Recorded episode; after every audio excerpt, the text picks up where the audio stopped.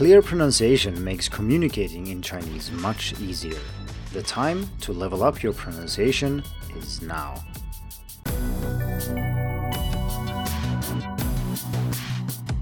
Hello and welcome to the Hacking Chinese podcast. In this week's episode, I'm going to talk about pronunciation. And if you've listened to the previous 39 episodes of the podcast, it shouldn't come as a surprise that pronunciation is something that I'm interested in and that I like talking about, I like teaching it, and well, I like learning pronunciation as well. That's why it makes me extra sad that pronunciation is often not given as much attention as it should. And this goes for teachers and curriculum designers, because pronunciation is often focused on in the first week or so and then not mentioned again. And most teachers don't correct students' pronunciation even when it's egregiously wrong. But it's also true for students who don't invest as much time and effort as they should on pronunciation. And sometimes this might be because of a misguided idea that pronunciation isn't very important, or sometimes it's just a matter of being too busy or lazy. The problem with this is that pronunciation is not something that most adults learn automatically just by practicing Chinese more in general.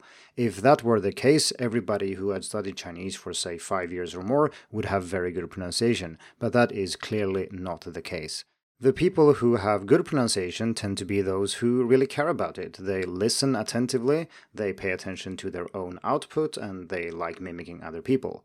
Of course, there are some people who are just naturally quite good at mimicking and picking up accents and sounds and so on, but for most people, this is something that requires attention and effort. So let's say that you're a beginner or maybe an intermediate learner and you feel that I actually should improve my pronunciation. One of the big problems right now is that that is not very easy to do. Maybe your course or your teacher doesn't focus that much on pronunciation, and looking online, you can probably find some resources, but it's not that easy to find something that clearly goes through everything you need to know about pronunciation. It's not that easy to ask other people either. You cannot just ask a random native speaker for feedback on your pronunciation. Well, you can, but they are very likely to praise your Chinese regardless of how good your pronunciation actually is. And they don't mean anything bad by doing this, it's just a way of encouraging you as a foreigner to learn their language. And that is quite nice, but as a way of assessing or using it to improve your pronunciation, it doesn't work very well. This is, of course, why I created Hacking Chinese Pronunciation Speaking with Confidence, which is a course that covers all aspects of Mandarin pronunciation, including initials, finals, tones, and prosody, and then, of course, also how to practice and how to learn these things.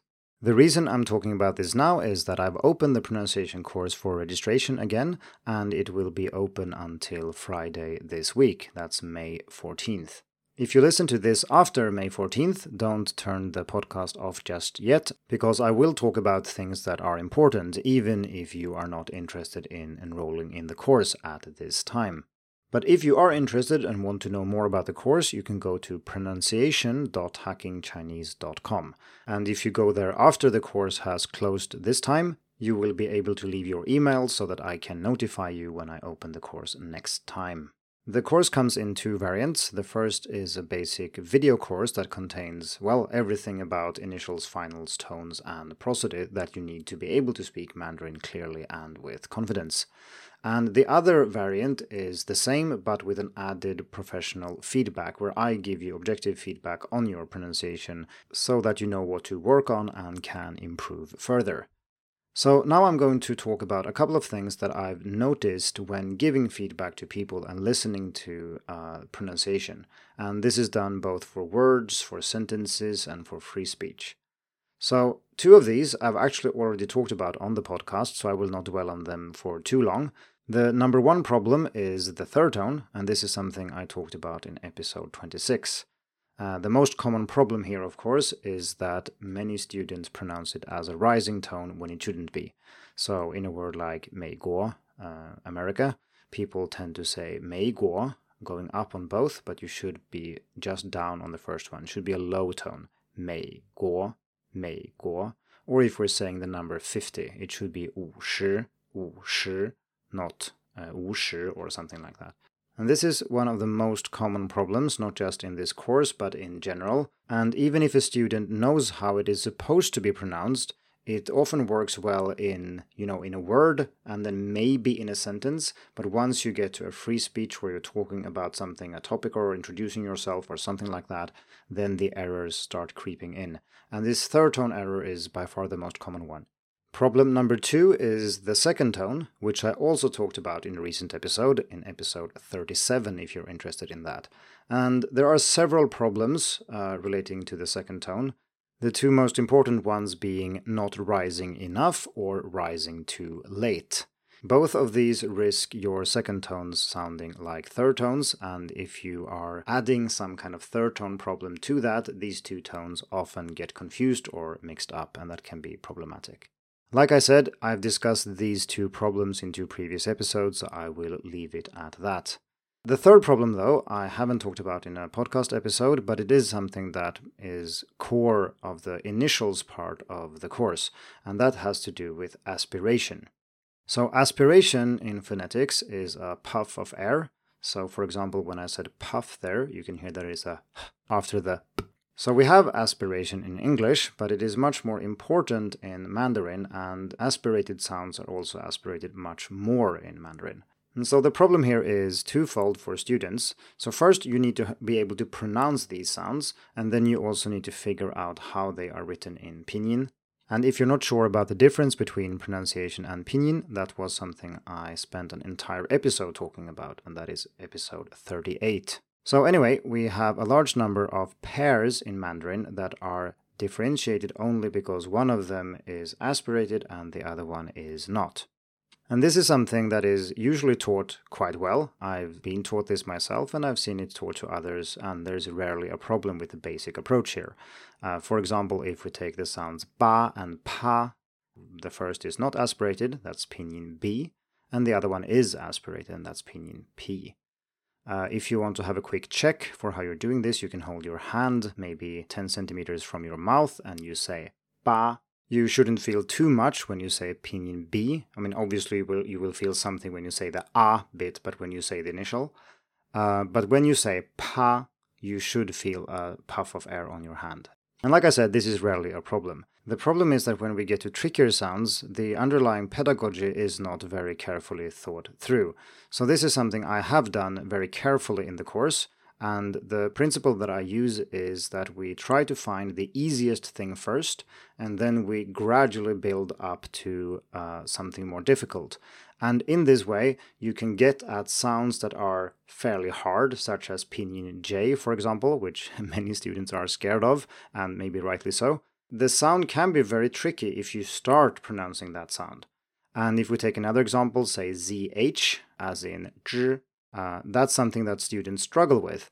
That's not necessarily only because the sound itself is hard. Yes, it is complex, but it also consists of easy sounds. It is composed out of smaller parts that each on their own is not that difficult. So if you build up to it, starting with the easy things and then gradually adding one component at a time, you can learn to pronounce these sounds and you will also see that pinyin spelling actually makes sense and it will be much easier to remember it. So, one thing that I did after running the pronunciation course the first time was to send a survey to everybody who participated, asking them what they thought about the course and what they liked most, and if there were things I could improve, and so on. And one thing that stood out to me in almost all the answers that were positive about the course was that the explanations were clear and organized in a pedagogical way. And I'm not going to read through what students say here on the podcast, but I put a few testimonials on the pronunciation info page if you are interested. So let's get back to aspiration and what this pedagogical approach uh, means in practice. So, when you look at pronunciation in Chinese, it is usually taught in a specific order, and that is not because it is easiest to do that for foreigners, it's just because that's the way it's done in Chinese. So, for example, is usually taught in that order, uh, that's ZH, CH, and SH in pinyin, not because it's easiest for foreigners to do it that way, but because that's just traditionally it is like that. So first, we are using a final that is in itself difficult. So pronouncing the r bit, the zh, the ending of that, the i, the spelled with i in pinyin, is not easy. and most beginners struggle with it. So, why are we using a difficult final to teach a difficult initial? That doesn't make sense. So, what I do is that I just switch it out for a, which is a very simple final. That being done, let's look closer at the order of the initials themselves. So, we're starting with ZH, then CH, and then SH. Uh, what I do, rather, is to do almost the opposite. I start with SH. And why is that? Well, if you look at the pinyin, this is not apparent, but if you look at IPA, that's the International Phonetic Alphabet, you can actually see which individual sounds this composite sound is made out of. And you will see that one symbol recurs, and that is the symbol for sh, and that is the beginning of sha, sha, right? S H A in pinyin. So once you've learned that sound, and obviously I can't go through all the details in this podcast episode, and some of these things make more sense if you can show pictures and draw diagrams and so on, but I think I can still convey the basic idea. So once you know that basic sound, then you move on to the next one, which is ZH, which is pronounced ja. So the difference here is that we still have the sh bit in it, ja, it's, it's pretty short, but it is there. And in front of it, we have a stop. So that means that we stop the airflow and then let it out again. And when we let it out, we do this sh sound we had. So ja, ja, you build up a little bit of pressure and let it go, and then you have ja. And this is where we really need to know aspiration, because the next step here is to do the same thing but with aspiration. And then we get cha, cha. So it is a ZH, same as we just did, but we now we add the aspiration. So if you're looking at this, you need to know aspiration, you need to know the sh sound, and you need to know that you're supposed to combine it with a stop in front, so you get this combined sound. Now, like I said, if you do all these things at once, of course it's going to be hard. But if you learn about aspiration first, you really learn aspiration, you know it. Then you move on to learning the tongue position for sh, so you really know that. And then you move on to adding this stop in front. And now you're also clear about what aspiration is, so you know you should not have aspiration on ZH. And then finally you move on to adding aspiration and you get CH. And then after that, you do the same thing with S, Z, and C in pinyin. You do it with X, J, and Q, and then you put all these in a nice table and you kind of relate them to each other. You contrast them with each other, and you really learn these things so you don't have to guess how they are pronounced. Because that is one thing that you really never should do. You should never guess how pinyin is pronounced. There are only about 20 initials and 40 finals, and most of the finals are just straight combinations of basic sounds. So there isn't that much to learn. So if you go through it, you don't have to guess and you don't have to cement bad pronunciation unnecessarily. So before I round this off, I just want to make clear that this type of theoretical explanation can be very helpful for learning, say, pinyin. It can be important for paying attention to the right parts of pronunciation when you listen and when you speak, but obviously you don't learn pronunciation simply by learning theory or going through how sounds are supposed to be created and so on. This is just a crutch or an aid that we can use as adult learners because our brains are simply not equipped to just hear these sounds and automatically absorb them without any filters. That's simply not how it works. So this is meant to be one part of your doing what you're doing. The rest would be listening and mimicking. Those are the two uh, main things that you should really do. Okay, so I think that's enough of pronunciation for today. But of course, if you're interested in getting much, much more of this, and in a nice video format. You can check out the pronunciation course, so go to pronunciation.hackingchinese.com. And like I said before, if the course is not open when you get there, you can leave your email address and I will let you know when it opens again. Thank you for tuning in to the Hacking Chinese podcast. If you like this episode, please share it. More information and inspiration about learning and teaching Chinese can be found at hackingchinese.com. See you in the next episode, and until then, good luck with your studies.